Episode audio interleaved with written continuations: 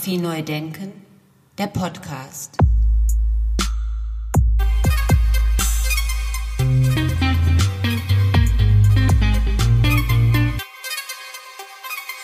Und es ist tatsächlich so, dass das Buch als Ding ähm, ja eigentlich eine Renaissance erlebt. Es ist, es ist nicht so, dass das Buch verschwunden wäre.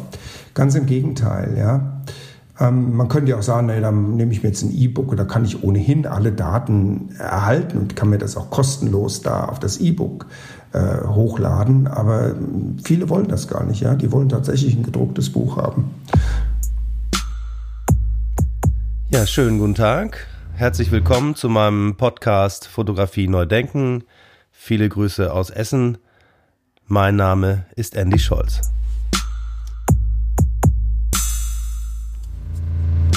Schönen guten Tag, Herr Jansen. Freue mich, dass wir jetzt hier sprechen können.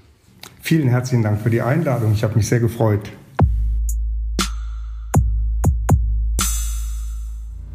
Herr Jansen, wie erklären Sie sich dieses Phänomen der Renaissance der Bücher? Ja, ein Buch ist, ist natürlich ein dreidimensionales Objekt. Das kann man anfühlen, das riecht sich an. Ja, das ist, ist eine Sache, die kann ich besitzen und das ist was Materielles. Ähm, digitale Daten sind ist, das ist, eben kein Ding. Ja, die es ist auch immer das Problem, Daten zu migrieren, aufzubewahren. Ein Buch kann ich 100 Jahre aufbewahren, das ist erwiesen. Mit digitalen Daten wissen wir das noch nicht so. Und äh, denken Sie an diese ganze Bilderflut. Ja, Sie haben ja da so einige Fragen dazu gestellt, die täglich äh, gepostet werden, die fotografiert werden. Äh, ganze Familien fotografieren ihre Kinder nur noch digital und drucken diese Bilder niemals aus. Die Frage ist, können Sie die in 30 Jahren noch zugreifen? Was passiert, wenn Sie Ihr Telefon unterwegs verlieren? Und da sind 4000 Bilder verschwunden. Ja, also mir ist das passiert schon, deswegen weiß ich, was, was das bedeutet. Ja. Ähm, wenn man die dann nicht migriert hat oder wenn man da keine Cloud hat, indem man die hochgeladen hat, dann sind die weg. Und ähm, ja, deswegen ist das immer noch interessant, Fotobücher zu machen. Deswegen ist es interessant, überhaupt Bücher zu besitzen, ähm, um diese Dinge eben ja, greifbar zu machen. Seine Stimme haben wir gerade schon gehört. Mein Gast heute ist Professor Dr. Volker Jansen von der Hochschule für Medien in Stuttgart. Er hat einen interessanten Lebenslauf, äh, wie ich finde, und äh, darüber erzählt er einfach jetzt direkt hier mal selbst. Ja, ich habe ähm, lange bei der BASF gearbeitet, fast 20 Jahre. Nein, nicht ganz bei der BASF, aber in der Industrie 20 Jahre gearbeitet. Bei der BASF war ich äh, circa 12 Jahre. Dort äh, war ich im Bereich Verpackung für die Photopolymere verantwortlich. Ich hab, ähm, bin dann von der BASF, nachdem ich aus England zurückkam, nach äh, Malaysia geschickt worden ähm, dort hatte ich dann, äh, das war auch so eigentlich mein erster Job. Ich hatte erst äh, sechs Monate angefangen in, in Stuttgart bei der BSF Lacke und Farben AG damals noch. Und da hat man mich gefragt, ob, man, ob ich ein technisches Zentrum in Kuala Lumpur leiten wollte. Und das war natürlich gleich Feuer in Flamme. Ja, das wollte ich unbedingt machen und ähm, bin danach zurückgekommen für ein Dreivierteljahr, war dann eine Zeit lang in Südamerika ähm, und bin nach England versetzt worden, war dann in Großbritannien und für Irland für den Bereich Photopolymere Platten zuständig und äh, bin dann ja danach nach Deutschland gekommen, war dann für die Technik zuständig und habe die BASF dann im Jahr 2006 verlassen. Ähm, damals hat mir ein Unternehmer eine Stelle angeboten in der Geschäftsführung und da bin ich auch einige Jahre gewesen, bis ins Jahr 2012 und ähm, habe mich dann an der Hochschule der Medien um eine Professur beworben im Bereich Weiterverarbeitung. Ähm, das ist also ganz speziell, da gibt es nicht so viele Fachleute und bin dann äh, dort gelandet, ja, und bin seit 2014 äh, Studiendekan des Studiengangs. Wir haben mittlerweile den Studiengang äh, überführt in einen englischsprachigen Studiengang. Ähm, wir ähm, lehren nur noch auf Englisch. Es ist, wir haben internationales Publikum als Studierende da, die kommen aus der ganzen Welt. Und wir sind somit auch der einzige Studiengang, der praktisch ausschließlich auf Englisch lehrt an der Hochschule der Medien. Es ist ein Bachelor-Studiengang, Bachelor of Engineering.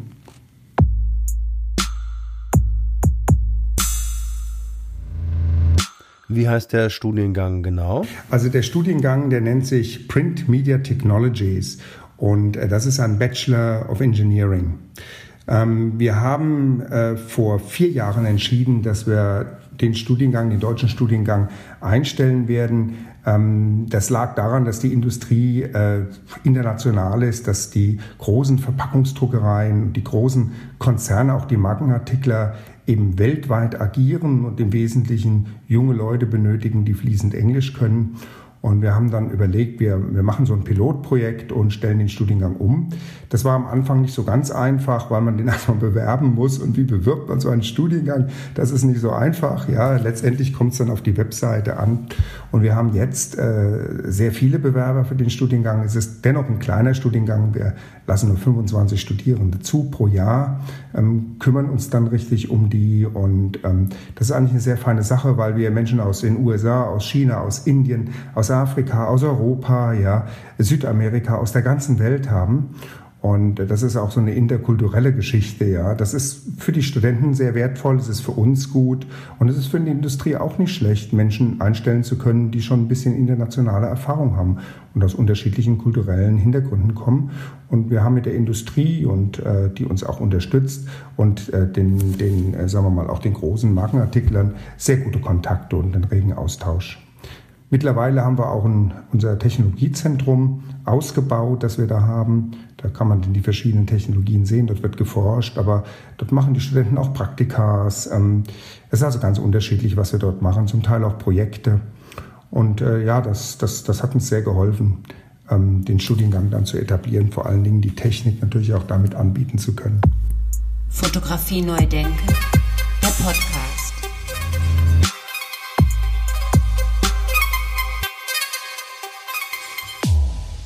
Das heißt, Sie haben äh, sämtliche Drucktechniken vor Ort in der Hochschule äh, für die Studierenden zur Verfügung.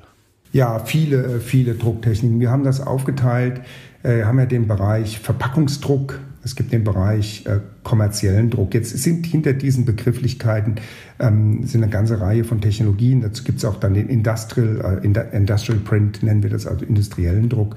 Ähm, dazu gehören zum Beispiel Funktionalitäten wie gedruckte Elektronik oder es gehören dazu, ähm, ich sage mal, Spezialgebiete des, des, des Siebdrucks oder auch des Inkjets, ähm, die im industriellen Bereich eingesetzt werden. Denken Sie bitte an Dekor. Ähm, Verpackungsdruck ist mittlerweile der größte Bereich. Äh, dort gibt es Technologien, die nennen sich Flexodruck, Tiefdruck, aber auch viele Digitaldruckverfahren, vor allen Dingen auch wieder das Inkjet-Verfahren, das sich dort mehr und mehr etabliert, vor allen Dingen für individualisierte Produkte. Und im Bereich Commercial Print, da haben wir eben den Offset, den wir ja alle kennen, ja. Aber natürlich auch die Digitaldruckverfahren, das können dann tonerbasierte Systeme sein oder auch wieder Inkjet. Und wir können dort auch variablen Datendruck betreiben, individualisieren. Eben das, was man heute so aus dem Fotobuch kennt. Ja, wenn Sie ein Fotobuch bestellen, dann haben Sie da einen variablen Datendruck. Das sind Ihre eigenen, ganz privaten Daten, die Sie dann äh, an ein Unternehmen schicken. Diese werden dann dort vervielfältigt, ausgedruckt, vielleicht auch in der Auflage nur eins. Sie bekommen das zugeschickt, die Daten werden dann dort gelöscht. Die liegen dann nur bei Ihnen vor. Und ähm, somit äh, kommt man also in den Genuss ja, des Self-Publishing sozusagen. Im Übrigen auch ein wachsender Bereich. Ja. Ähm, das sieht man auch im Fotobuchbereich, das ist stark wachsend. Und ähm, alles, was im Printing on Demand äh, kommt, die großen Online-Händler, die also mittlerweile Bücher on Demand drucken und äh, verarbeiten. Das wissen ja viele gar nicht, ja, um einfach auch die Lagerbestände klein zu halten. Das wird alles im Digitaldruck gemacht und das sind wachsende Märkte. Und da haben wir also sehr viele Studierende, die sich vor allen Dingen dafür interessieren, was die Individualisierung der Welt betrifft. Und ein, ein, einen besonderen Bereich, den wir jetzt mit dazugenommen haben, das ist alles, was 3D-Druck umfasst. Ähm, da haben wir einige Technologien, hauptsächlich Filamentdrucker bei uns an der Hochschule und dort lernen die Studierenden dann auch, wie man ähm, die, die Daten aufbereitet, wie man diese Produkte erstellt und ähm, lernen dann, was man damit eigentlich oder wie man es erzielt und was man damit erzielen kann.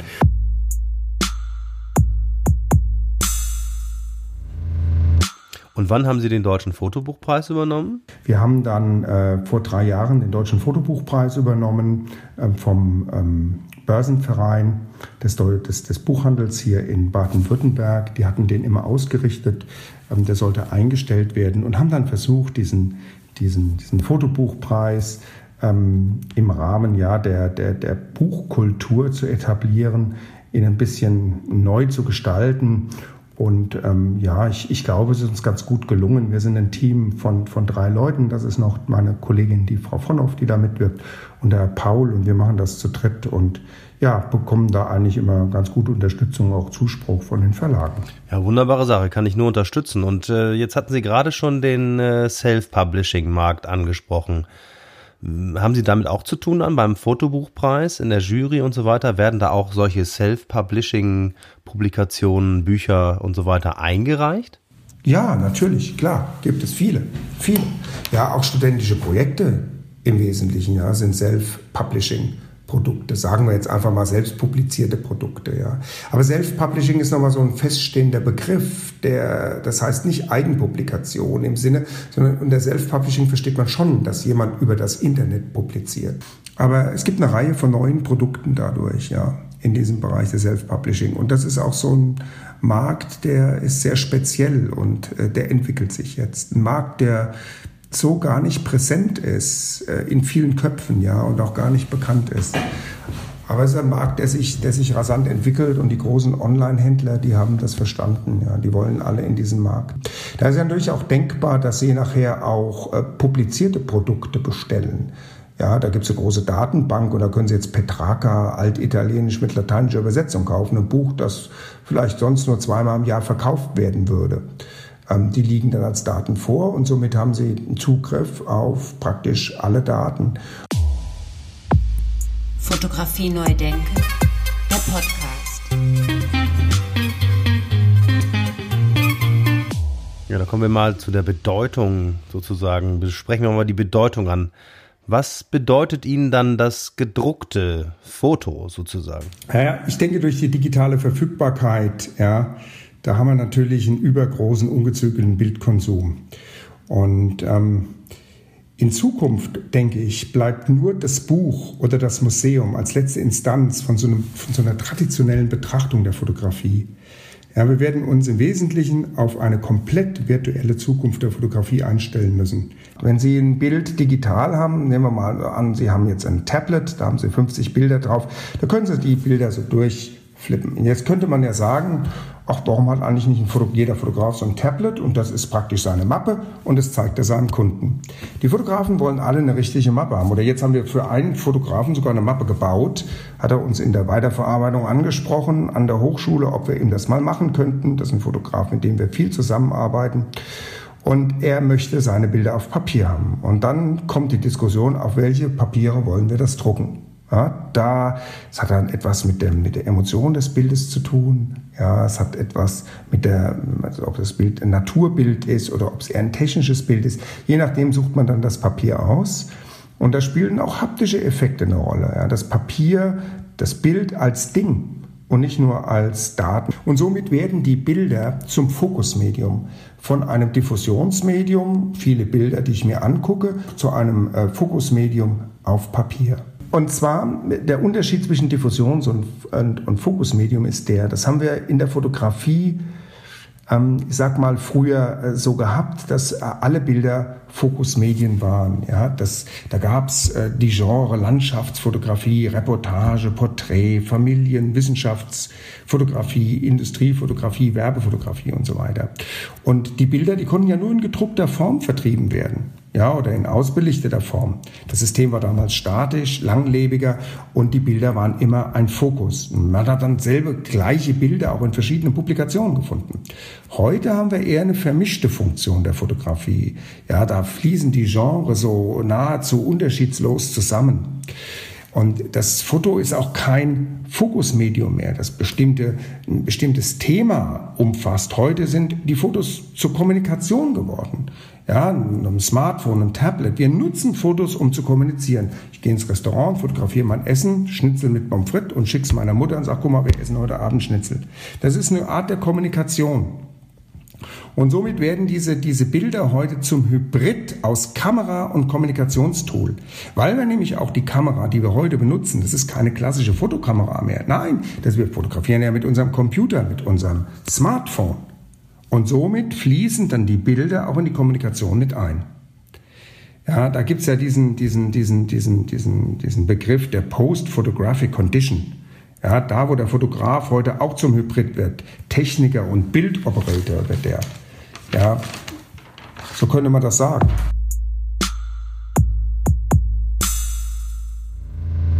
Ich habe mir auch so ein bisschen Gedanken gemacht über die Zukunft da. Ja. Und ich, ich glaube, der Bildautor, der, der verbirgt sich zunehmend oder der verschwindet gar, um alternativen Modellen Platz zu schaffen. Wir nehmen zum Beispiel ja, durch diese Interaktivität, da könnte er Strategien der Anonymität einnehmen. Ja. Also das heißt, wenn ich mit dem Bild kommuniziere, ist eigentlich der Autor des Bildes gar nicht mehr so wichtig. Da ist dann die Kommunikation und das, was das Bild sagt, viel wichtiger. Früher wurde die Nutzung des Bildes durch die Geschwindigkeit vielleicht der Druckmaschine bestimmt oder die, oder die Auflagenhöhe oder der Entwicklermaschine. Heute durch die digitale Verfügbarkeit, ja, da würde ich sagen, da haben wir einen ungezügelten Bildkonsum. Und das betrifft eben, eben diese Smartphones. Ja, also das, das, das Foto hat eine vollkommen neue Rolle eingenommen, denke ich, als es früher war, ja. Also Kommunikation, Sprache, Informationsweitergabe und so weiter? Genau, Kommunikation. Ja, Sprache war es ja schon immer irgendwie. Das Foto, das wird vom Fokusmedium zum Diffusionsmedium transferiert, denke ich. Ähm, niemand muss sich mehr mit der Technik auseinandersetzen, ja, Verschlusszeit, Blende und so weiter. Die Fotoqualität ist besser als je zuvor. Ähm, der neue Markttrend, der heißt auch künstliche Intelligenz, ja, die Software, die nimmt den Fotografen die Entscheidung ab. Sind die Farben kräftig? Wie sieht der Himmel aus? Ja, und ja, geht man noch einen Schritt weiter, dann lässt sich sogar jedem Foto irgendeine so Emotion zuordnen. Ne? Smartwatches oder 3D-Kameras oder selbst so Fitnessarmbänder, die können genützt werden, um so irgendeinen Gemütszustand zu messen.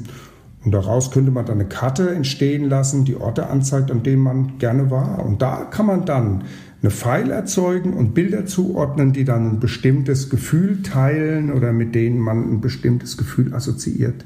Also die Bilder nehmen eine andere Rolle ein. Ja? Jeder kann Bilder mit Bildbearbeitungsprogrammen verändern. Äh, es können also Fakes erzeugt werden. Ja?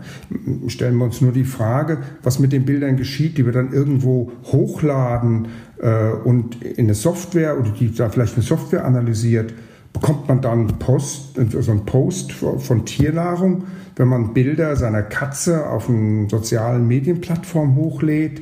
Ja, und, und was ist denn überhaupt mit diesem ganzen Wegwerfflut? Also ich glaube einfach, dass Bilder anders gehandhabt werden und Bilder auch anders genutzt werden als in der Vergangenheit. Ja, Bilder zeigen, was man mag, ohne das mit Worten ausdrücken zu müssen. Fotografie neu denken, der Podcast.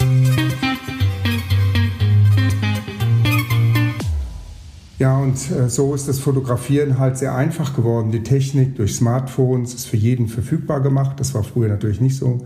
Die Bilder entstehen, die werden geteilt, man löscht die, man bearbeitet die. Und waren früher Fotos vielleicht vor allem Erinnerungen, dann sind sie heute, denke ich, wie ich schon sagte, eher so eine Kommunikation, also ein Kommunikationstool geworden. Ja, man kann äh, etwas äh, mitteilen, ohne es zu beschreiben. Ohne es zu beschreiben, ja. Und ja, dann ist dann die Frage nach dieser Analogfotografie, ja. Ähm, das ist ja eher Nostalgie, da geht es vielleicht auch ein bisschen ähm, ja, das ist wie eines Tages, wenn Sie mit einem Auto mit Verbrennungsmotor fahren. So ähnlich ist das. Ja, das, das, da hat man Gefühl dazu, da ist noch Technik da, das, das gibt noch ein gewisses Geräusch, ja, anstatt eine Kamera, die praktisch den, den, den Verschluss faked sozusagen, ja, vom Geräusch macht, das eigentlich nie da wäre. Aber das Bild, das nimmt einen anderen Weg an. Also die Analogfotografie kann, denke ich, nur noch im Bereich der Kunst vielleicht angesiedelt werden. Aber das Bild selber, die Fotografie heute ist digital. Das wird sich auch nicht mehr ändern.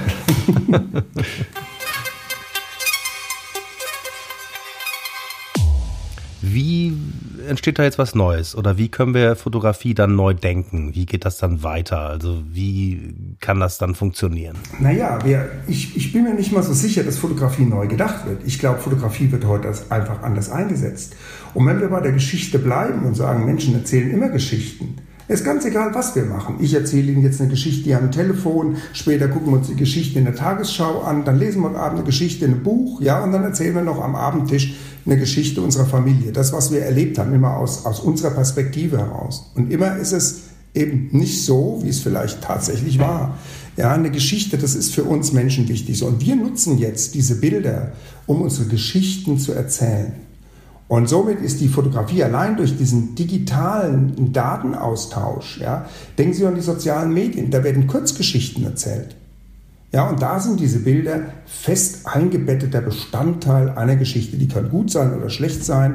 Ja, aber die Geschichten werden ja auch im Fernsehen gezeigt. Nicht? Wenn Sie jetzt äh, irgendwo was aufnehmen, wie hier in Stuttgart, die Ausschreitungen, die waren, dann werden plötzlich solche äh, äh, Filmchen gezeigt, die Sie machen oder Bilder gezeigt, ja, die dann plötzlich relevant werden, weil man eben dazu was zu erzählen hat. Obwohl das Bild vielleicht selber gar nicht gut ist, ja, unter fotografischen Gesichtspunkten oder technischen Gesichtspunkten gesehen. Und deswegen glaube ich nicht, dass die Fotografie jetzt irgendwas ganz Neues wird, ja, sondern die Fotografie wird einfach genutzt zusammen mit der Technik, um etwas zu erzählen. Und äh, somit hat die Fotografie eine neue Nische gefunden, die sie früher so in dieser Fulminanz nie wahrnehmen konnte, weil eben Bilder erst entwickelt oder gedruckt werden mussten. Und heute können die ja über den digitalen äh, Austausch äh, weltweit äh, in Lichtgeschwindigkeit, na, fast Lichtgeschwindigkeit, ich sag mal, verteilt werden. Und äh, deswegen ist die Fotografie, hat die Fotografie heute einfach nur eine andere Rolle, als sie früher hatte.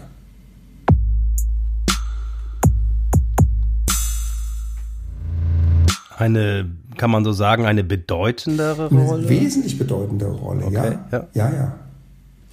Ähm, ich, ich denke halt, dass Text und Bilder eigentlich zusammengehören. Als die Menschen anfingen zu schreiben, die ersten vor 5.000, 6.000 Jahren, da waren das Bilderschriften. Ja, ein Bild genutzt, um, eine, ich sage jetzt mal das englische Wort, eine Message zu, über, zu überbringen, ja, eine, eine, Nachricht zu überbringen. Und äh, das hat sich nicht geändert.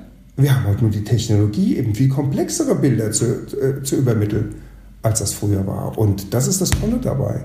Ja, somit ist die Fotografie eingebettet in unseren Konversationskanon. Und die Menschen waren immer bestrebt, immer schneller miteinander zu kommunizieren, nämlich immer in Echtzeit.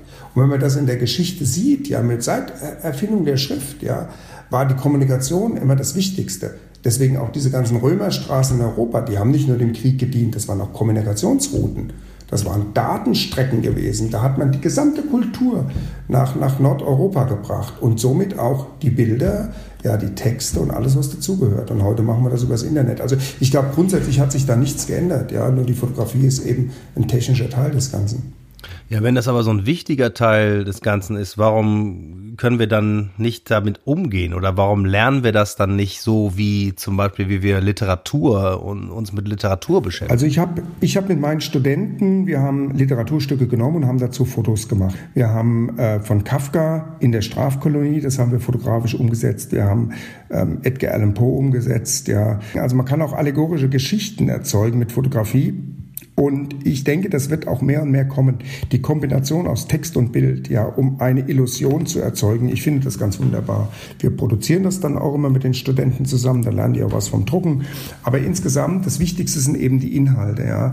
Kein Druck hat einen Wert. Es ist immer der Inhalt, den ich drucke, nicht das Produkt selbst, ja. Das Produkt wird erst dann schön, wenn es gut gemacht ist und einen tollen Inhalt hat. Und das ist eine ganz wichtige Sache. Und ich glaube, das sollte man stärker in der Schule besprechen ein Literaturwerk zu nehmen, das eigentlich gar keiner lesen will und sagen, hier, die Leiden des jungen Werther, das setzt man jetzt mal fotografisch um und da muss man das Buch auch sehr genau lesen, ja, um diese Bilder überhaupt erstellen zu können. Ist nicht so einfach. Und da muss man sich dann auch entscheiden, wo ein Bild hin muss und wo nicht, um die Geschichte zu verstehen.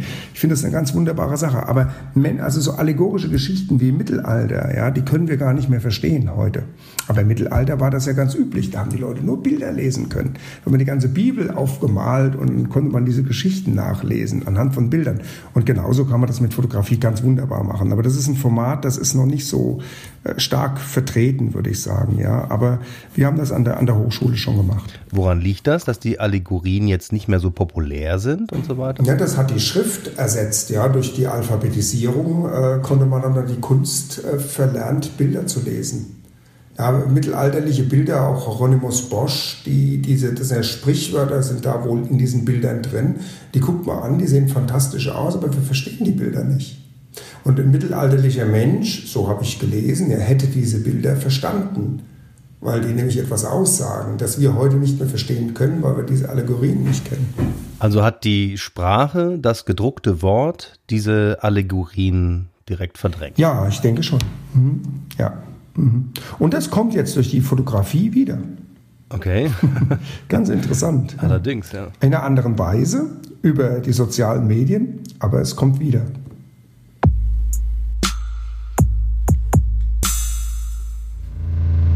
Sehr schön, Herr Jansen. Vielen, vielen Dank. Ähm, eigentlich haben Sie das schon gesagt. Äh, wie sehen Sie die Zukunft des gedruckten Bildes?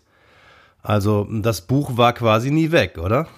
Das Buch ist das Fokusmedium und es wird nicht verschwinden, weil es das Fokusmedium ist. Aber die Diffusionsmedien sind dazugekommen. Das eine ersetzt nicht das andere. Die ergänzen sich. Das ist auch das, was viele nicht verstehen. Die sagen, ach, die Bücher werden verschwinden. Nein, das werden die nicht. Ein Buch ist ein Fokusmedium. Alles andere, ja, ist Diffusionsmedium. Ja, das E-Book ist auch ein Fokusmedium. Aber das E-Book ersetzt doch das Buch gar nicht. Das ist doch auch ein Buch. Nur ein anderes Format, das immer in gleicher Größe kommt, immer genauso aussieht deswegen hat das E-Book auch nicht den Erfolg. Das hat dann den Erfolg, wenn ich das mit in Urlaub nehme und sage, ich will keine 20 Bücher mitnehmen, das ist mir viel zu schwer. Dann hat das einen Erfolg, aber eben, eben zu Hause nicht. Und wir dürfen auch nicht vergessen, dass die meisten Bücher ja auch verschenkt werden. Ja, also ich würde mal sagen, es ist ein großer Anteil der Bücher, vor allen Dingen der schön gemachten Bücher, die kauft man nicht unbedingt immer für sich selbst. Also der Markt, der wird nicht kaputt gehen, ja, der wird sich verändern. Und das war das Buch ja schon immer in der Geschichte vom, von, von der Zeit frühen Gutenberg bis heute. Das Buch hat immer unterschiedliche, immer auf die Gesellschaft bezogene Rollen eingenommen. Ja, es war mal sehr kostbar gewesen und teuer. Es war dann in der Zeit der deutschen Klassik äh, für jeden erschwinglich und hat im Grunde genommen äh, das ersetzt, was wir heute, äh, ja, ich sag mal, äh, vielleicht das Diffusionsmedium nennen. Aber es waren Geschichten, die man gelesen hat und die man auch heute noch liest. Und warum soll man das Medium, das so gut funktioniert, zur Seite legen? Gegen ein technisches, das ich möglicherweise teuer bezahlen muss, aufladen muss. Ja, also von daher ist das Format des Buches ähm, jedenfalls momentan noch nicht wegdenkbar. Ja. Es ist einfach in diesem Medienkanon fest einbezogen und hat neue Rollen angenommen.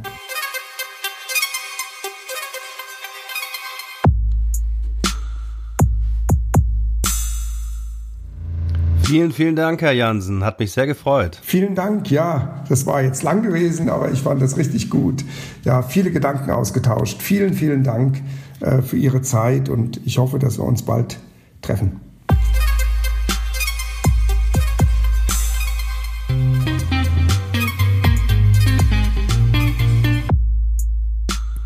Fotografie neu denken, der Podcast. Ja, dem schließe ich mich an. Vielen Dank. Viele Grüße Richtung Stuttgart an Volker Jansen. Und ich freue mich schon darauf, äh, wie wir das weiterverfolgen werden, wie das weitergeht mit dem gedruckten Bild und der Bedeutung des gedruckten Bildes auch in Buchform oder auch in Mappenform, haben wir gehört in diesem Podcast. Und ich freue mich aber auch darauf, dass sich hieraus vielleicht eine Zusammenarbeit ergeben wird zwischen dem Festival fotografischer Bilder und dem Deutschen Fotobuchpreis. Ich bedanke mich recht herzlich fürs Zuhören. Grüße aus dem Studio hier in Essen und freue mich, wenn Sie auch bei der nächsten Episode wieder dabei sind. Eine Produktion von Studio Andy Scholz 2020.